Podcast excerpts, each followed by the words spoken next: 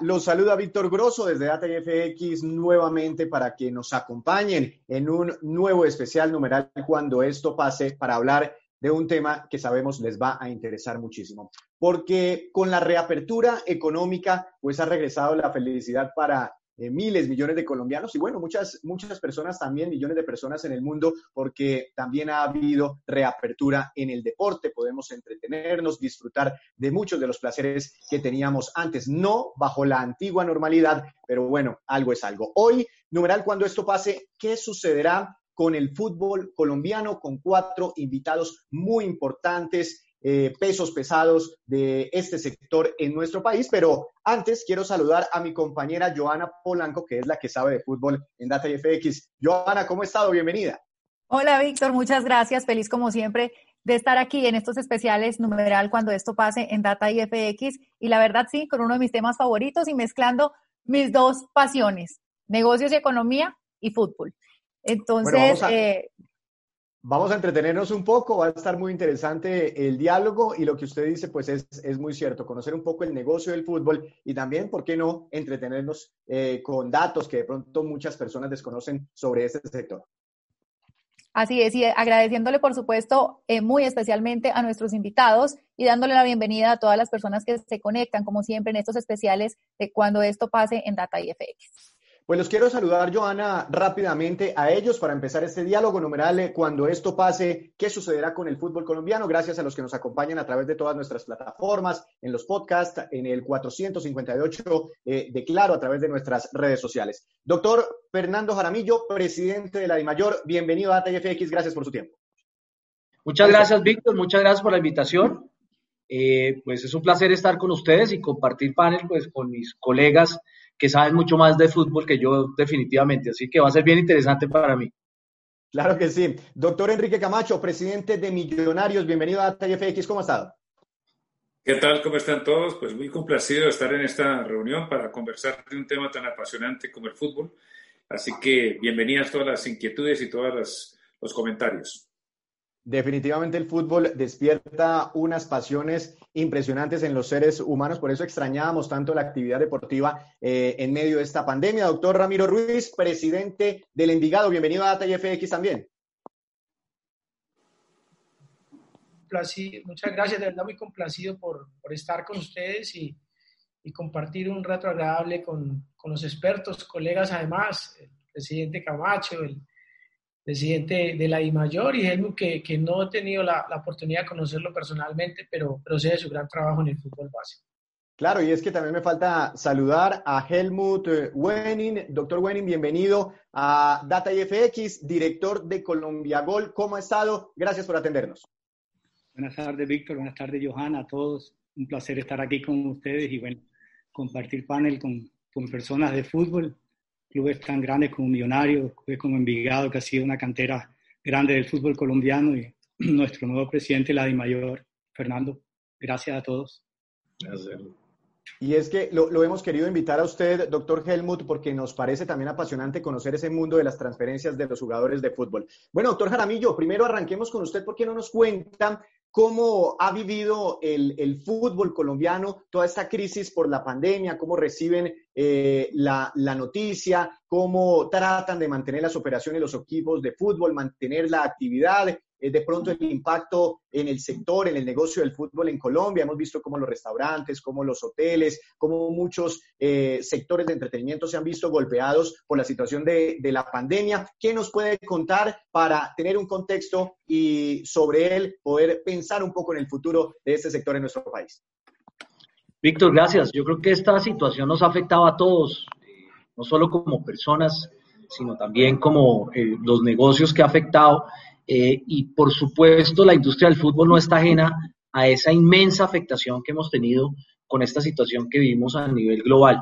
Y desde el punto de vista de los clubes, pues hace seis meses los clubes no recibían ingresos, ¿sí? Eh, y la mayor parte de los ingresos de los clubes provienen de los derechos de televisión, de las taquillas. Para muchos las taquillas pueden ser el 60% de sus ingresos. Eh, y cortar esos ingresos de, en un día totalmente eh, todos los ingresos para los clubes, pues ha sido una situación muy difícil de llevar Eh, yo creo que ya con el inicio del fútbol empezamos a recuperarnos, empezamos a que los clubes tengan unos ingresos que no tuvieron durante esos seis meses, eh, pero la situación desde el punto de vista financiero para los clubes y la afectación que han tenido por la pandemia es muy grande, ¿sí? Y yo sé que muchas otras industrias en Colombia se han afectado, pero por supuesto una, una industria como esta del fútbol, que en parte vive de lo que es el entretenimiento, que en parte vive de que la gente celebre conjuntamente, que, que, que vive del hincha, que vive de, de la asistencia del hincha a esos estadios para celebrar el fútbol, para celebrar el encuentro, para celebrar la vida, pues ha sido muy difícil y muchísimo más compleja. Eh, más cuando también veníamos de una situación que no era del todo eh, muy buena. Entonces, nos ha tomado esta situación, además con una situación que para muchos clubes ya era difícil y pues definitivamente se ha hecho más difícil.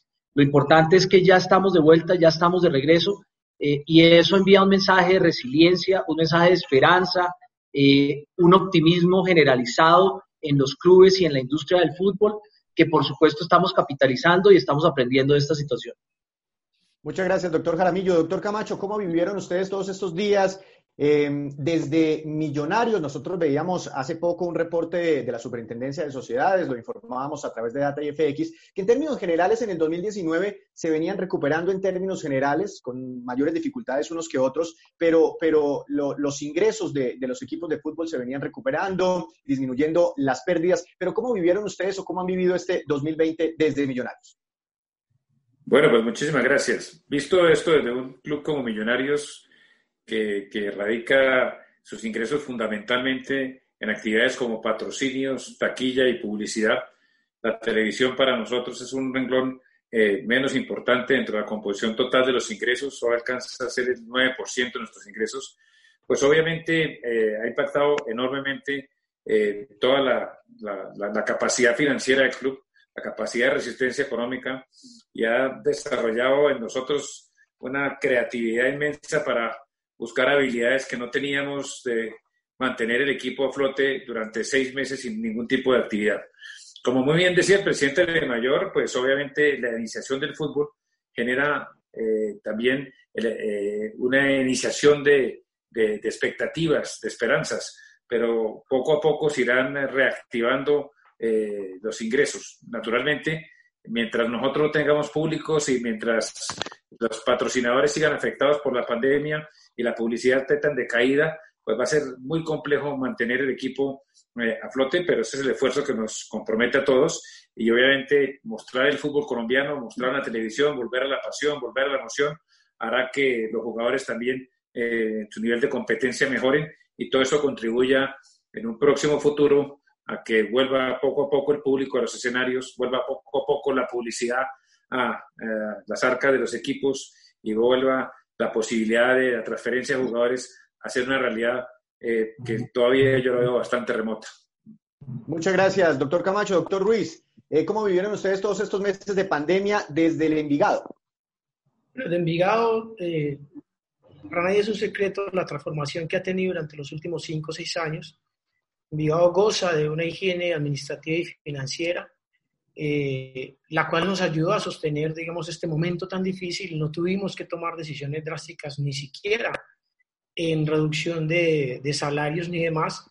Tuvimos el golpe en, temas de, publicidad. Nosotros, obviamente, el renglón de taquillas no es muy fuerte, pero sí el, la televisión es más o menos el, 30 35% de los ingresos anuales lo vivimos con mucha tranquilidad, pero también eh, creemos que con la esperanza del retorno tenemos una gran obligación y de transformar nuestra empresa del fútbol. El fútbol tiene que generar cambios a nivel personal de la dirigencia, lo que conlleva cambios a nivel institucional, porque necesitamos recuperar la confianza de la empresa privada y necesitamos recuperar la, la confianza del sector financiero.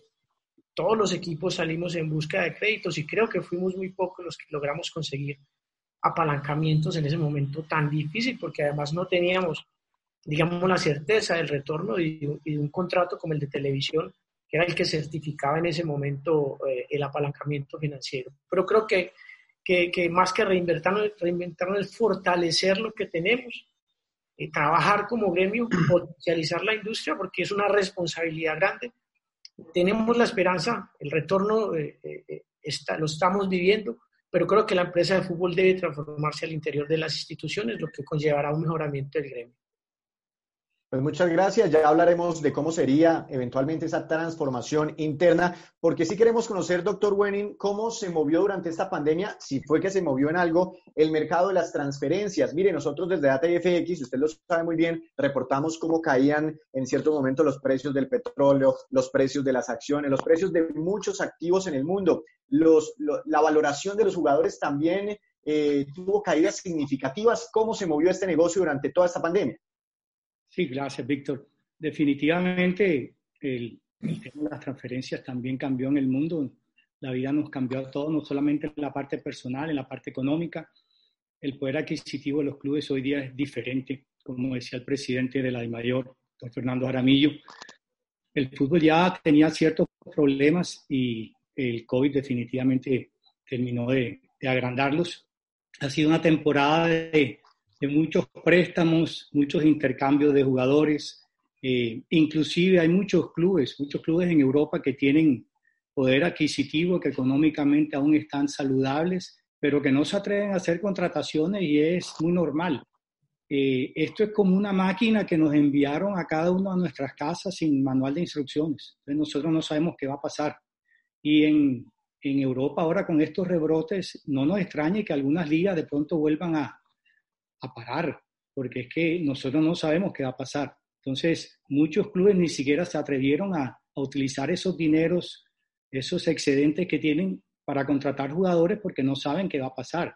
es un partido de fútbol donde todos pronosticamos cómo va a quedar y solamente después cuando se acaba el partido es que uno sabe cómo quedó. Y por eso hoy día el mercado de transferencias eh, ha bajado unos niveles mínimos. Sí, uno escucha muchas transferencias no las noticias, pero esas son las transferencias, las pocas transferencias que hay y son las grandes transferencias, por lo que es el mercado normal del, del, de la transferencia de jugadores, realmente está a un nivel demasiado bajo producto de todo esto. Claro, muchas gracias, eh, Helmut, y sobre todo eh, porque también es un, renglón importante a la hora de ver los ingresos de los equipos. Pero hay un tema que me gustaría tratar, doctor eh, Jaramillo, y es el tema del canal premium. Había mucha expectativa con el arranque de este proyecto. Eh, llega precisamente la pandemia, cuando uno revisaba de pronto los medios de comunicación y las redes sociales, pues había algunas personas que estaban de acuerdo por ser un modelo que ya estaba aprobado en otros países y muchos otros que no estaban de acuerdo y que les parecía el colmo que le fueran a cobrar por eso que durante tantos años vieron de manera gratuita.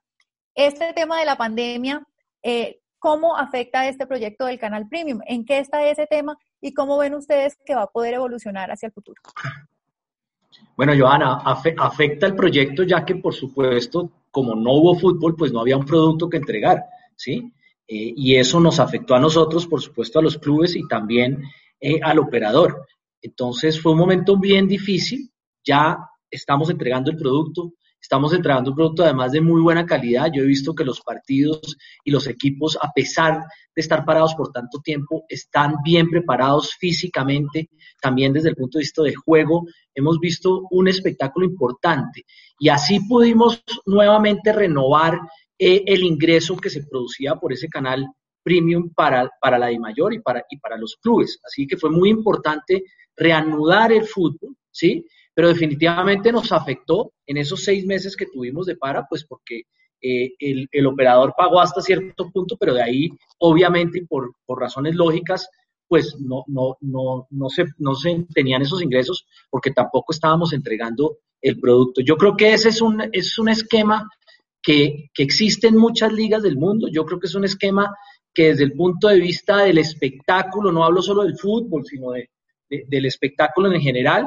pues está probado que, es un, esquema, eh, digamos, productivo eh, para, para, muchos y que es un esquema que mundialmente está aceptado.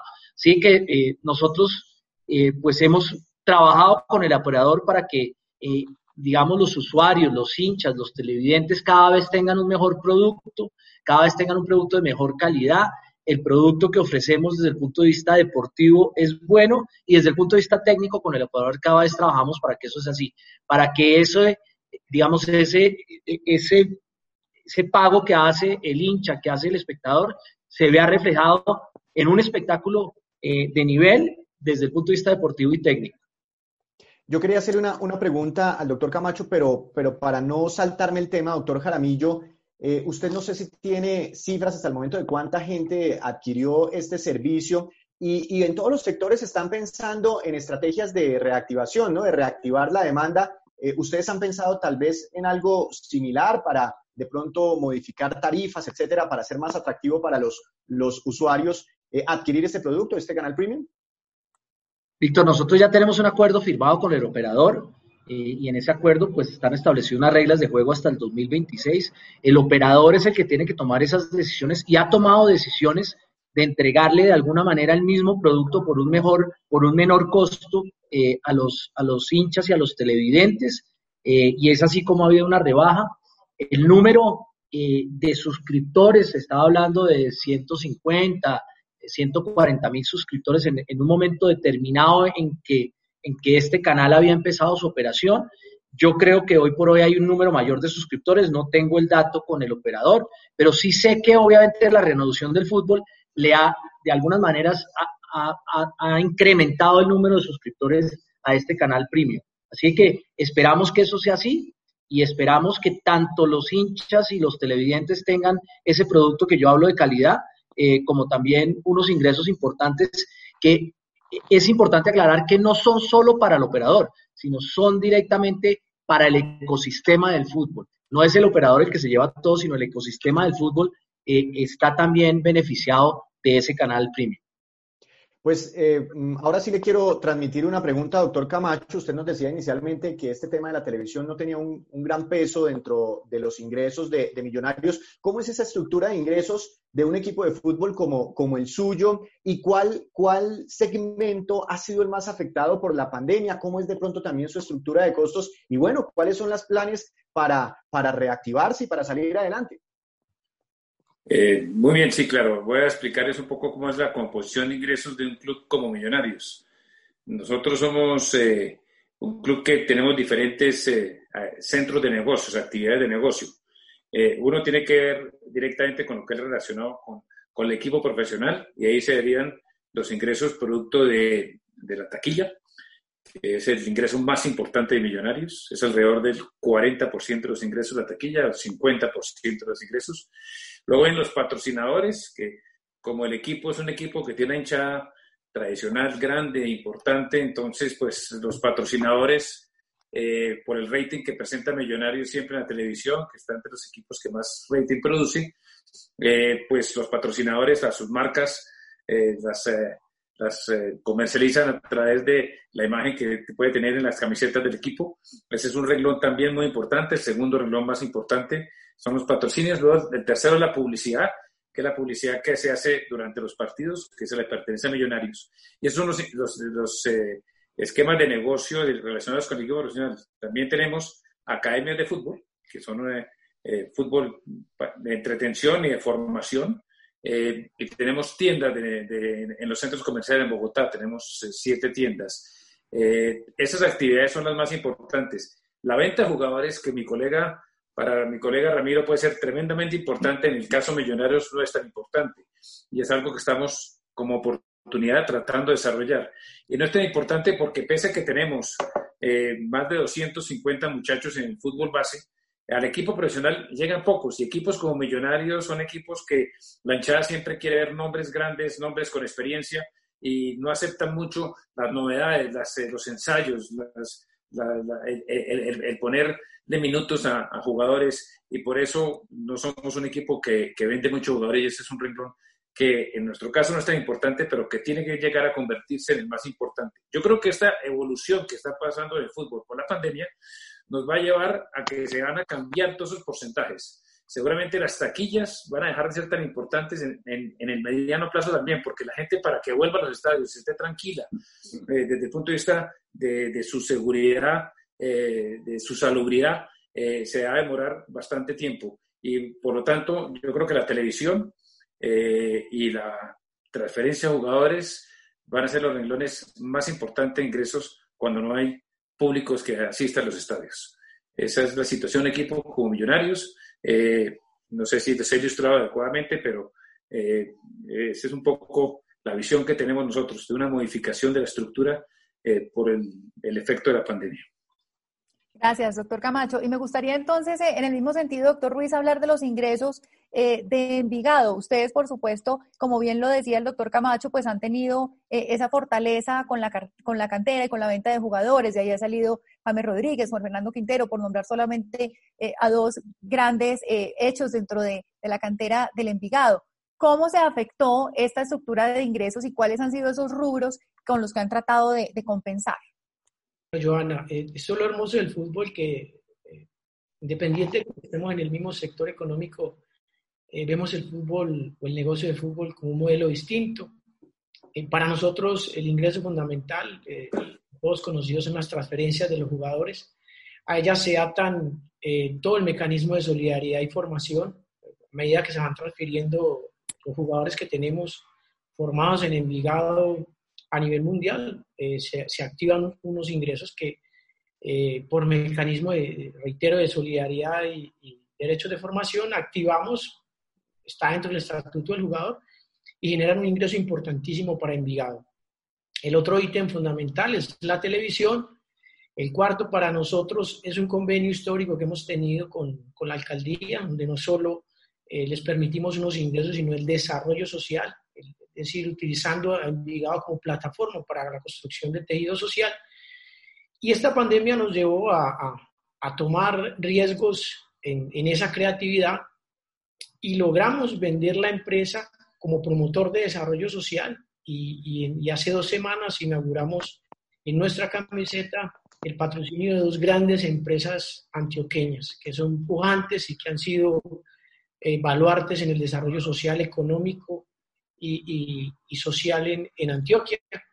Y creo que nos arriesgamos mostrando una empresa desarrolladora de, proceso social, porque nosotros, independiente del core de nuestro negocio, Envigado tiene, tiene la capacidad de transformar vidas y cumplir sueños. Y en ese sentido, y buscando ese desarrollo social, además que tenemos más de 12.000 niños en todo el país, logramos eh, eh, llegar a un acuerdo y un convenio de patrocinio con dos grandes empresas entonces, para, para este año, cerrando el 2020 y para el 2021, el patrocinio también será un ítem importante en nuestros ingresos.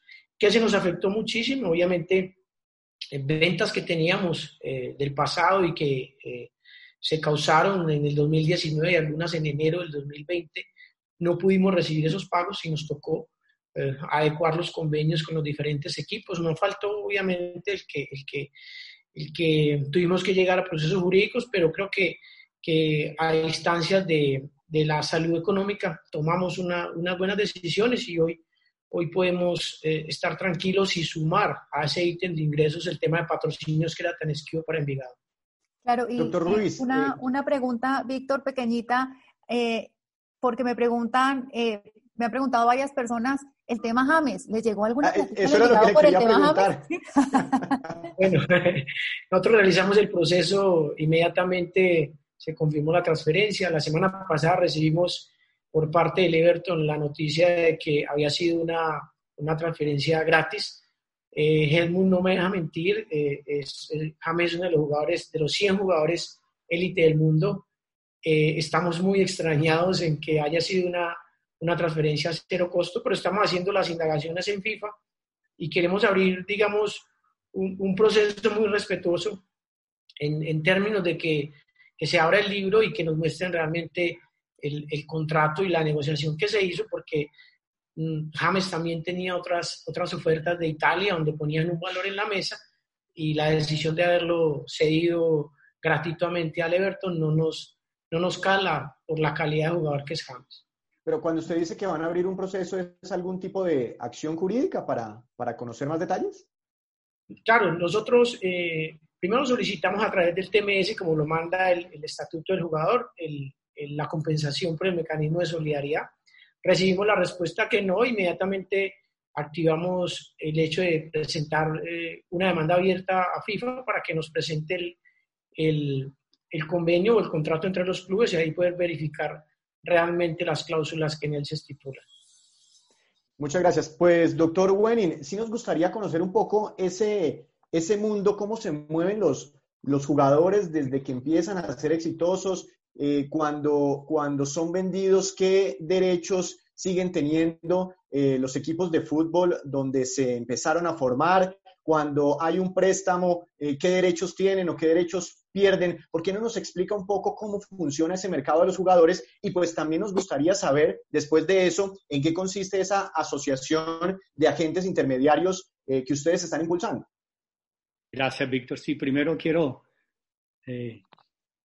responderlo, la inquietud de Ramiro. Yo comparto totalmente la preocupación de ellos, no deja de ser curioso, por llamarlo de alguna manera, y con todo el respeto que merece el club de la obra, pero yo pensaría que James tiene mercado para que cualquier club en el mundo pague, así sea, alguna cifra figurativa. Entonces, totalmente comparto contigo, Ramiro, esa, esa perspectiva. Con respecto a lo que los clubes le antañen y, las transferencias de jugadores por FIFA, existe lo que se llama el mecanismo de solidaridad y los derechos de formación. Los derechos de formación pertenecen eh, a los clubes donde los jugadores se han formado a partir de los 12 años, si mal no estoy, hasta los 16 o 17, algo así. Que me corrija hasta los 21. La formación va de los 12 a los 21. Ok. Y eh, a los clubes, le, eh, el club, una vez haga la transferencia, el primer contrato profesional, el club eh, tiene, un, de eso va de acuerdo, unas tarifas, unas establecidas por FIFA, donde les corresponde un dinero. Y el mecanismo de solidaridad es en la medida que el jugador va siendo transferido internacionalmente de una asociación a otra todos los clubes por donde ha pasado el jugador hasta los 23 años, si mal no estoy. Y hasta los 23. Sí, eh, a los clubes donde el jugador ha estado reciben un porcentaje y eso nuevamente va de acuerdo a una tabla establecida por FIFA. Helmut, te, eh, apoyo, te apoyo ahí en una, y es que en, julio del año pasado ya eh, también activa el mecanismo de solidaridad cuando el jugador es transferido en la misma liga pero es extranjero. Por ejemplo, a nosotros, en este caso, la transferencia de, de John Córdoba del, Colonia al Hertha, como es jugador extranjero dentro de la misma liga, se activa mecanismo de solidaridad también. Claro, claro. Él, obviamente Ramiro está muy, mucho más al tanto del tema porque eso son eh, cuestiones que le competen a los clubes más, no a los agentes. Entonces, gracias Ramiro.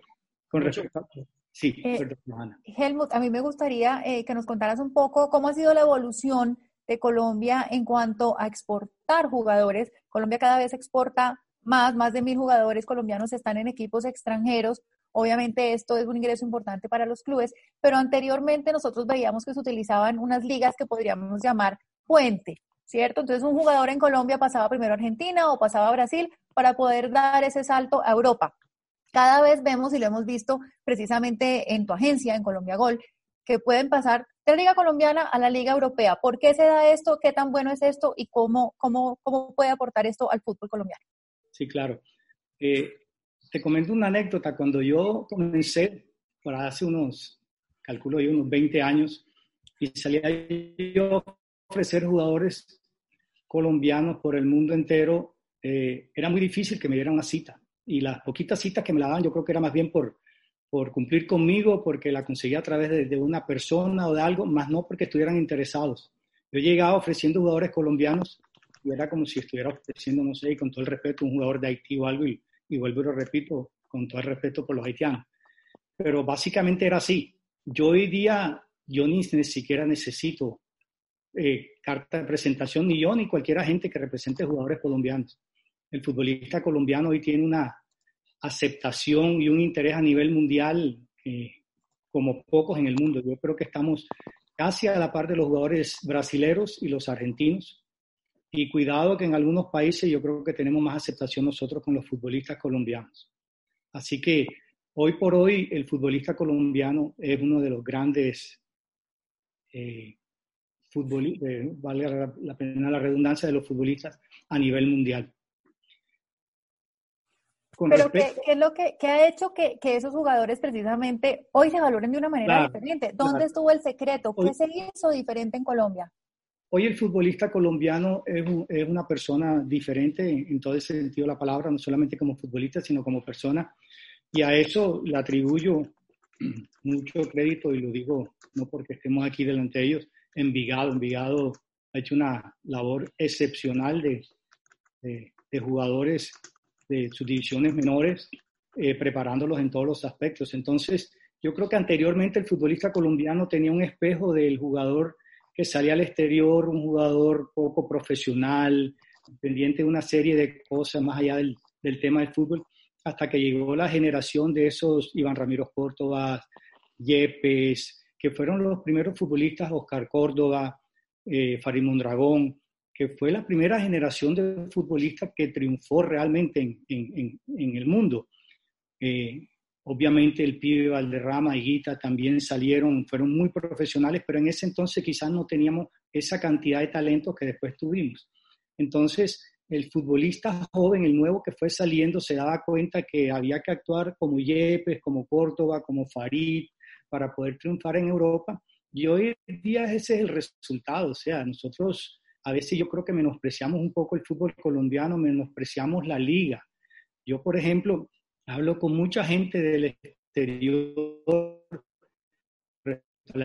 y si ustedes analizan, las ligas tan, o tan parejas como el colombiano. Y a eso me refiero inclusive a las grandes ligas. Nosotros, por ejemplo, sabemos que en Alemania, y no estoy para nada diciendo que es que Colombia está a la par de la Bundesliga, no, para nada. Pero en Alemania todos sabemos quién va a ser el campeón de la próxima temporada, quién fue el del anterior y quién va a ser en dos años. Igual en, en, en, España. En España hay dos ligas, Real Madrid, Atlético Madrid, el Barcelona y el resto de la liga. En Portugal son tres equipos los que siempre quedan campeones y así vamos país por país y nos damos cuenta que, la, que, que, las ligas son muy disparejas. En Colombia no, en Colombia todos los años están peleando diferentes clubes eh, el título. Entonces, a veces nosotros mismos eh, queremos menospreciar el producto y cuando digo nosotros mismos no me refiero a los que estamos en el fútbol, sino gente que no está en el fútbol. Y no es así, nosotros tenemos una liga competitiva que no tenemos la Premier, de acuerdo, pero creo que estamos muy por encima de muchas ligas en el mundo y, y, ese es un mérito de nuestros directivos, de nuestros clubes, del esfuerzo que hacen todos. Entonces, todo eso ha llevado a que el futbolista colombiano esté triunfando hoy en Europa. ¿Que nos falta todavía? Sí, claro, por supuesto pero yo creo que vamos por muy buen camino. ¿Y qué nos faltaría hoy con usted nuevamente, doctor Jaramillo? Porque alguien abordaba el tema hace un momento sobre la transformación que necesitaría el fútbol colombiano. ¿Cuál podría ser su legado en la DIMAYOR? ¿Qué, qué transformaciones podemos ver eh, para el fútbol? ¿Cómo podemos mejorar día a día, inclusive teniendo en cuenta las experiencias que nos ha dejado la pandemia?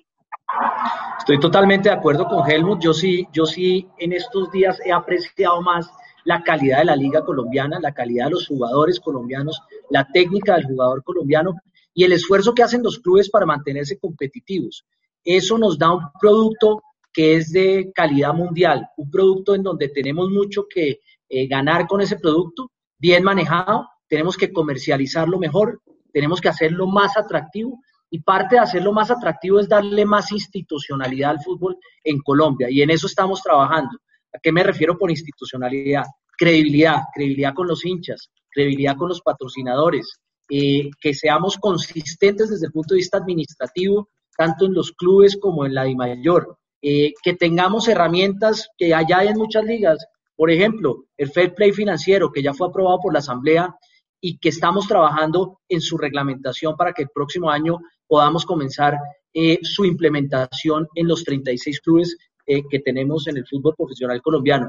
Así que eh, yo sí creo que trabajando como una, como una gremiación, trabajando conjuntamente, dejando a un lado un poquito ese, esa imagen que tenemos de que, de que no somos unidos, esa imagen de que tenemos unos intereses particulares que priman sobre el interés general, yo creo que trabajando unidos la industria del fútbol en Colombia puede dar un, de verdad un vuelco muy importante y un vuelco que va a representar más ingresos para los clubes. Cuando tengamos una base que tenemos grandes jugadores que los tenemos, pero que además de grandes jugadores desde el punto de vista técnico, estamos trabajando en el ser humano, estamos trabajando en que sean mejores seres humanos y no solo mejores jugadores, eh, pues eso hace una liga competitiva. Tener grandes jugadores, tener equipos ganadores, hace la liga competitiva. Así que la parte deportiva es un tema en el que nos tenemos que centrar y esperar que tengamos éxito porque tenemos un gran potencial y la parte administrativa, que no solo va en la parte de la I mayor, sino en, en todos los dirigentes deportivos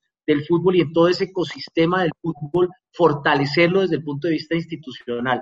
Estamos en eso y esa no es una tarea solo mía, sino una tarea de todos los que participamos en este ecosistema del fútbol, jugadores, dirigentes deportivos, clubes, hinchas, eh, reporteros, eh, reporteros de deporte, en fin, eh, patrocinadores, todos tenemos que trabajar para fortalecer el fútbol. Así es, doctor Jaramillo, absolutamente de acuerdo. Doctor Camacho, hay un proyecto que ilusionaba a los hinchas de millonarios en general, a los amantes del fútbol en Colombia, y era la idea de que otro equipo en Colombia tuviera su estadio propio. Estamos acostumbrados a ver alrededor del mundo que los equipos tienen su propio estadio, pero en Colombia, pues ese es un modelo que no, no se ha podido aplicar, solamente el Deportivo Cali tiene su estadio, y nos hacía ilusión que Millonarios también lo tuviera. ¿Cómo va ese proyecto? ¿La pandemia lo, lo frenó? ¿Cómo, ¿Cómo están viendo ustedes la, la posibilidad de tener finalmente ese estadio? Eh, lo que usted ha hecho es muy cierto. Tener un estadio hace una enorme diferencia en lo que es la estructura y la conformación de un club. Le da pertenencia al club, le da pertenencia a los hinchas, le da desarrollo social, desarrollo comunitario. Es algo muy importante. Nosotros aquí tenemos ese proyecto, es un proyecto que lo hemos trabajado, lo tenemos eh, muy estructurado en términos generales, pero sufrimos de, un tema muy delicado y es que en Bogotá no existe un POT, un plan de ordenamiento territorial que permita en alguna parte de la ciudad hacer un estadio. Inclusive nos adelantamos y generamos una adquisición de terrenos, 10 hectáreas en un sector de futuro desarrollo de la ciudad, con unas vías de intersección como la Boyacá y la LO y la autopista norte que conformaban eh, unos sistemas de acceso y, y, de salida muy fácil, pero pues naturalmente eh, ese POT no, no, no, ha salido, el POT que hizo el alcalde Peñalosa se cayó y ahí tenía incluidas esas posibilidades, entonces esperamos que, que la ciudad eh, pues piense ese tema y en el nuevo POT se permita que haya un sitio eh, donde se puedan desarrollar esas actividades como, como un estadio. Y, exactamente esos previos comprados, ¿dónde, en, qué, ¿en qué localidad están, doctor Camacho? Eso está cerca a, los cementerios del norte, eh, eh, abajo de la reserva Van der Hamen, en, área que es eh, urbanizable dependiendo de la autorización que dieron POT. Entiendo. Doctor Ruiz, todo, con todos los sectores que hemos hablado, pues hemos tocado el tema de qué papel podría jugar el gobierno nacional, ¿sí? las autoridades, para contribuir con la reactivación de los sectores. Hemos hablado con los hoteles, con el sector energético, en fin, con todos los sectores, los restaurantes afectados eh, por el coronavirus. Ustedes, desde el fútbol, ¿qué necesitarían? Bueno, lo primero es que eh, eh, la activación y los, los, permisos a través del protocolo con la buena gestión de, nuestro presidente de la IMAYOR y, y nuestro presidente de la Federación, lograr eh, iniciar las fases desde el entrenamiento individual, luego entrenamiento colectivo de la competencia, fue muy beneficioso y muy positivo. Eh, sin ser experto en salud, creería que, es momento de evaluar eh, la posibilidad de, los ingresos en un porcentaje de acuerdo a, la capacidad que tenga cada estadio, porque sé que esto en, gran medida reactivaría de nuevo varios de los patrocinios que sé que algunos equipos como, nosotros también no han logrado activar, porque muchos de los patrocinios están atados eh, también a la presencia de, de, público, además de, de, la generación de ingresos por taquilla. Creería que es importantísimo evaluar. El estadio es un, es un ambiente eh, amplio. Hoy en día hay restricción eh, por parte del gobierno para nosotros los presidentes poder ingresar me ha dolido mucho no poder acompañar a mi equipo al estadio y sé que al doctor Camacho también, pero esperamos que con los buenos resultados que hemos tenido, con, con las medidas de bioseguridad que están adaptando los clubes, que hemos sido muy exigentes en ese tema, donde no ha habido un contagio alto en ningún equipo, creo que, que eh, reconsideraría la posibilidad de evaluar eh, un porcentaje pequeño para ingresar a cada estadio, porque sé que activaría no, no, no solo el tema de taquilla, sino el sector económico que, rodea el ingreso a los estadios. Perfecto, doctor Ruiz. Eh, doctor, bueno, me encantaría que volviéramos a tocar el tema de esa asociación de intermediarios eh, en Colombia, porque en la pregunta anterior terminé interrumpiendo con otro tema y no, no terminamos de aclararlo. Y no solamente en Colombia, también entiendo que está el proyecto de hacer una asociación también latinoamericana. ¿Qué es lo que se pretende con esta asociación? ¿Qué es lo que ustedes precisamente quieren impulsar? Gracias, Johanna. Sí, nosotros fundamos la Asociación de Agentes Intermediarios en Colombia hace unos dos o tres meses. Aprovechamos que estos momentos de pandemia nos dio tiempo a, los agentes, a mis colegas, a reunirnos. Y la, la estamos haciendo con el fin de que los clubes eh, cambiar cómo nos ven los clubes a los agentes. Yo entiendo, en, mi caso, la verdad es que yo siempre he tenido las puertas abiertas, la relación mía con los clubes siempre ha sido excelente eh, el proyecto de un jugador yo creo que es un proyecto de, todos. A veces eh, los agentes se equivocan, algunos colegas se equivocan y ven como al club como si fuera parte ajena al proyecto y realmente que los clubes son los dueños de los derechos económicos y deportivos de los jugadores. Y si nosotros no trabajamos todos de la mano, ese es un proyecto que va a ser fallido. Entonces, eh, estamos estableciendo unos códigos de conducta para los agentes. Son bienvenidos a participar los que quieran, no es ninguna obligación. Nosotros no, no somos el órgano rector de los agentes de fútbol, ni mucho menos. Para eso está la Federación Colombiana de Fútbol. Es una asociación de colegas y vamos realmente a establecer unos parámetros, unos delineamientos y códigos de conducta y de ética muy estrictos. Los que quieran participar son bienvenidos.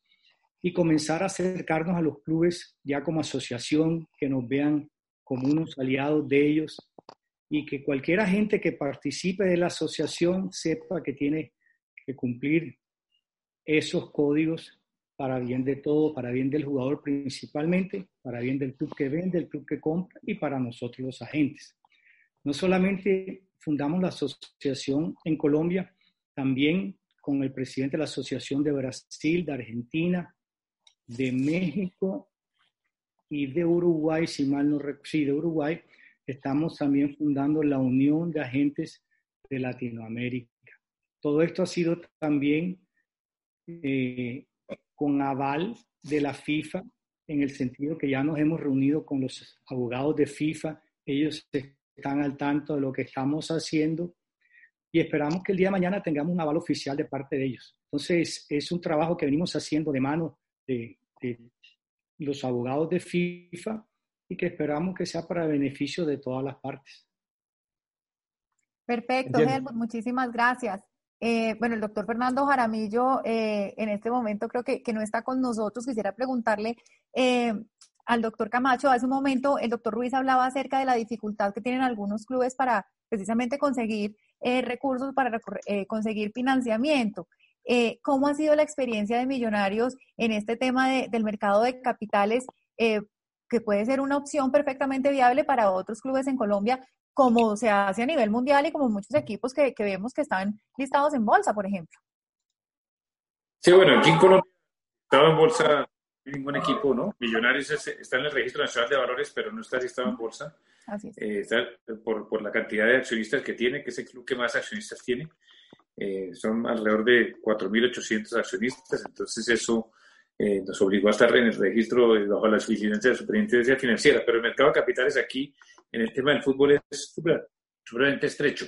Y el esquema financiero, la, óptica financiera sobre los clubes de fútbol es, es también bastante, bastante compleja. No ven al sector como un sector eh, seguro, un sector con garantías y por lo tanto el acceso a crédito es bastante complejo.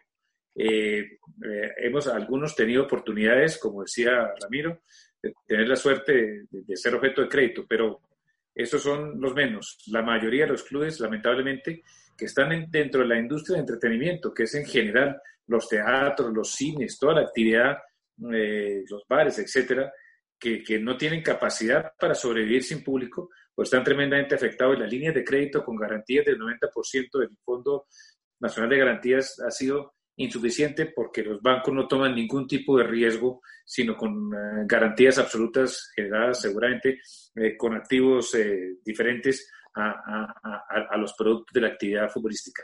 Yo creo que, para ser sincero, el gobierno en estos momentos debería pensar que si quiere reactivar todo el sector del entretenimiento, toda la industria del entretenimiento que es gigantesca, pues tendrá que hacer un, esquema de, subsidios o de, o de créditos blandos de largo plazo para permitir con garantía, pero hasta el 100% que el sistema financiero, eh, digamos, vea con interés al fútbol y a otros sectores de esta industria. Pues hasta el momento el gobierno nacional no ha contemplado esa idea de garantizar con el 100% los créditos eh, de muchos sectores de la economía. Doctor Jaramillo, eh, por estos días ha, y, con toda la razón, cobrado mucha importancia los temas de equidad de género. Veíamos en las cifras de desempleo de hace unos días cómo eh, la pandemia ha afectado mucho más a las mujeres que a los hombres. Se habla de la necesidad de tener más mujeres en cargos directivos de las empresas, inclusive de que lleguen inclusive a la, gerencia del Banco de la República. Bueno, es un tema bastante relevante eh, por estos días y quisiera preguntarle en qué va el fútbol eh, femenino, cuáles son los planes en este aspecto. Bueno, el fútbol femenino es que ya hemos acordado un campeonato un campeonato tal vez no de las condiciones, digo, en tiempo que quisiéramos, porque es un campeonato corto, eso tengo que reconocerlo, pero que empieza en octubre, en la segunda semana de octubre, donde tres equipos van a participar, donde se está haciendo un esfuerzo muy grande por parte de esos equipos también. Tenemos unos recursos que vienen del gobierno nacional, el gobierno nacional ha expresado un clarísimo compromiso con el fútbol femenino, también la de mayor y también los equipos en este momento tienen un compromiso con el fútbol femenino. El fútbol femenino hay que hacerlo sostenible, esto no tiene que ser como eh, una obligación para los equipos o algo que les dé reputación. Yo creo que hay que crear las condiciones para que el fútbol femenino en, Colombia sea sostenible, para que eh, algunos patrocinadores específicos del fútbol femenino puedan estar en el fútbol femenino, para que el gobierno nacional los siga apoyando, para que los clubes se interesen en el fútbol femenino como se deben de interesar. Yo creo que usted lo ha mencionado, Víctor, el fútbol femenino va más allá del fútbol. El fútbol femenino es un mensaje para un país como Colombia muy importante, un mensaje de lo que representa la mujer, un mensaje de equidad eh, en, todo el sentido de la palabra, un mensaje de, ese vigor, de ese, digamos, de esa fuerza de la mujer colombiana, un mensaje de resiliencia de la mujer. Eh, así que creo que, es muy importante el fútbol femenino y no solo como, como algo que debemos cumplir, sino algo que de verdad eh, bien manejado, algo que cuando le creemos un ecosistema también al fútbol femenino, que lo haga sostenible, va a ser algo rentable para los clubes también. Y, y no solo rentable para los clubes, sino para el fútbol en general es demasiado importante el fútbol femenino con todos sus mensajes que tiene. Así que estamos trabajando duro. Yo sé que la gente quisiera mucho más y que, más, y que avanzáramos mucho más rápido en el fútbol femenino, pero en estos momentos los recursos están escasos para todos, tanto para el fútbol profesional en lo masculino como para el fútbol femenino. Estamos optimizándolos y definitivamente para la de mayor es una prioridad el fútbol femenino. Bueno, me encanta escuchar eso, que eso sea una prioridad como mujer, por supuesto.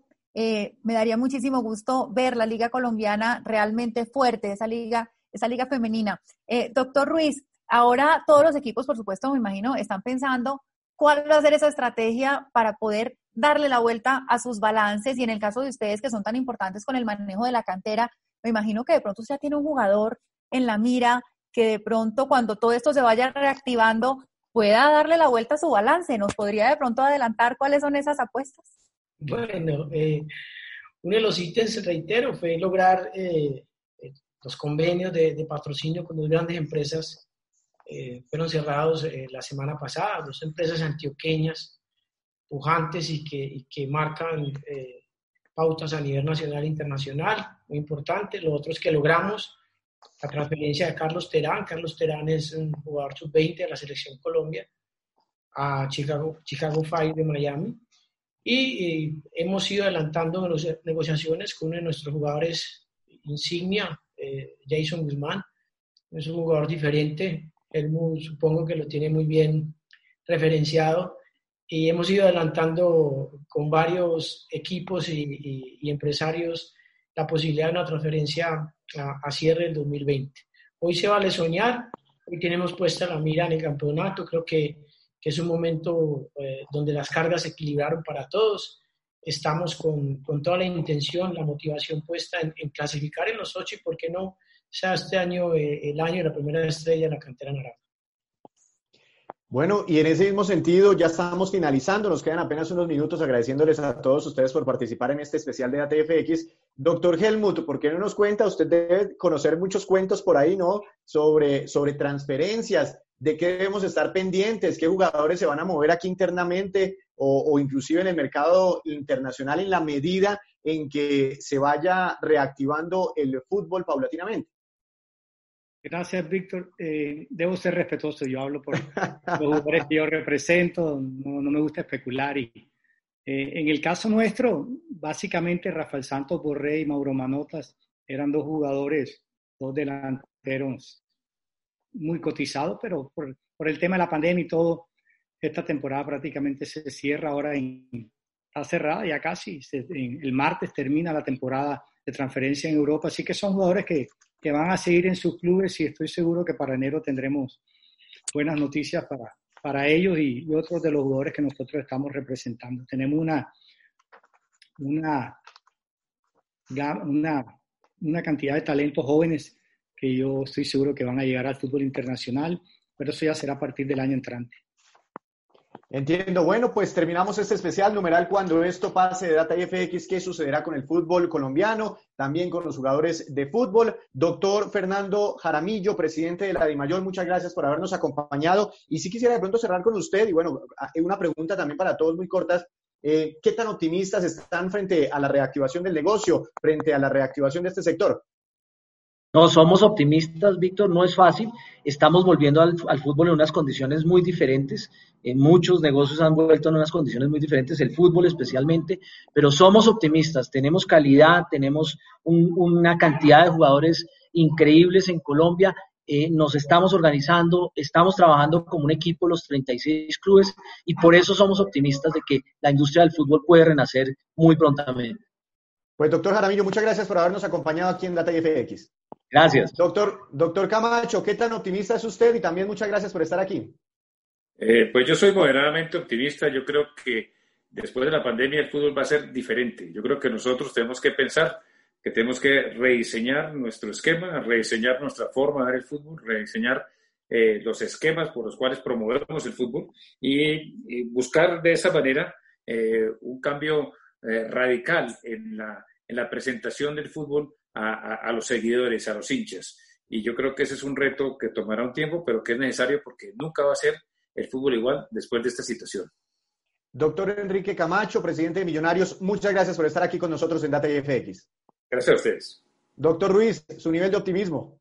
Bueno, yo tengo un optimismo alto, además que una corresponsabilidad con, con la humanidad y con el fútbol. Creo que a partir de los procesos de formación, eh, con desarrollo integral pleno, eh, podremos eh, generar futbolistas con una condición de para estar en cualquier equipo a nivel nacional o internacional. Y creo que hoy las transferencias se van a volver, en ese sentido, uno de los ítems más importantes para los clubes en el mundo. Creo que hoy lo estamos viviendo. Tengo optimismo, pero a la vez mucha responsabilidad, como dice mi colega el doctor Enrique Camacho, tenemos que reinventarnos, tenemos que redireccionar nuestro negocio, fortalecer el gremio y presentar un gran producto a nivel internacional, como lo es el fútbol colombiano. Pues doctor Ruiz, también muchas gracias por estos minutos para Data y FX y seguiremos hablando. Con mucho cariño siempre. Y doctor Helmut, ¿su nivel de optimismo cómo está? Víctor, las personas que me conocen saben que soy muy optimista. Obviamente el mundo nos cambió a todos, tenemos que trabajar duro, pero tenemos el talento humano, tenemos los directivos, tenemos los jugadores, así que yo soy plenamente optimista de que vamos a salir adelante, de que vamos a cambiar esto para el bien del fútbol colombiano. Muchas gracias. Pues doctor, doctor Helmut Wenning, director de Colombia Gol, también muchas gracias por habernos acompañado en este especial. Y bueno, Joana, como lo dijimos iniciando, arrancando este panel, muy interesante porque muchas veces nos entretenemos viendo eh, fútbol, pero detrás hay muchas empresas. También tiene que ser un negocio que debe ser sostenible y también se ha visto, por supuesto, muy afectado por esta crisis del coronavirus. Así es, Víctor.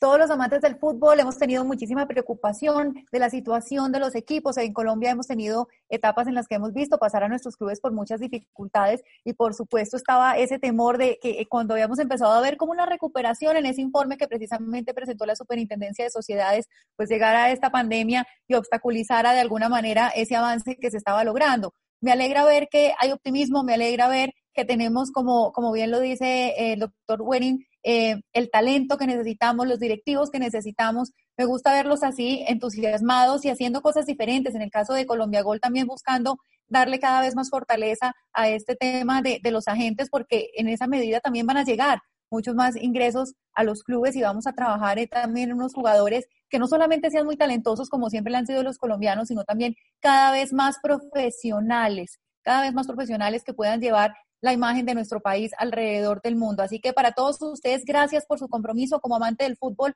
infinitamente agradecida por los momentos maravillosos que nos han regalado y que nos van a seguir regalando. Muchísimas gracias a ustedes, gracias a toda la gente que está conectada siempre con Data IFX y con estos, estos, eh, con estos especiales numeral cuando esto pase. Bueno, muy, muy interesante lo que, lo que quiere el Envigado, ¿no? Conocer más detalles acerca de la llegada de, de James Rodríguez, ¿no, Joana, a, al Everton? Estaremos, por supuesto, muy atentos a ver qué pasa. Hay que ver si podemos recuperar cualquier plática, doctor Ruiz, cualquier cosa. En, en, como dicen las abuelitas, en tiempos de guerra, cualquier hueco es trinchera. Entonces, Pues así. Pues así finalizamos este especial numeral cuando esto pase, qué sucederá con el fútbol colombiano. ustedes muchas gracias por estar pendientes de Data y FX y gracias a Dios que regresó el fútbol. Nos vemos en una próxima oportunidad. Adiós.